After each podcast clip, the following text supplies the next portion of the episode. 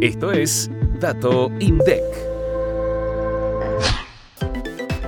En julio de 2023, las ventas a precios constantes en autoservicios mayoristas disminuyeron 3,2% a nivel interanual y 0,9% con respecto al mes anterior. El ticket promedio fue de 12.827 pesos corrientes, un 55,9% más que en julio de 2022 el personal ocupado en el sector alcanzó las 13.986 personas, un 5,5% por encima del mismo mes del año anterior. De cada mil pesos facturados por los mayoristas en el séptimo mes del año, 460 se pagaron con tarjeta, ya sea de débito o de crédito, mientras que 341 se abonaron en efectivo y los 198 restantes con otros medios de pago.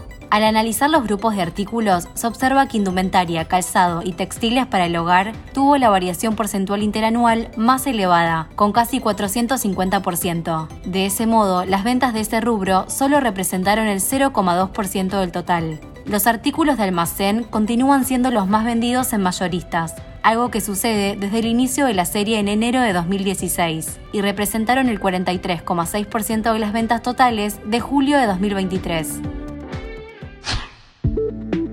activa la campanita para no perderte los próximos episodios. Hasta el próximo Dato INDEC.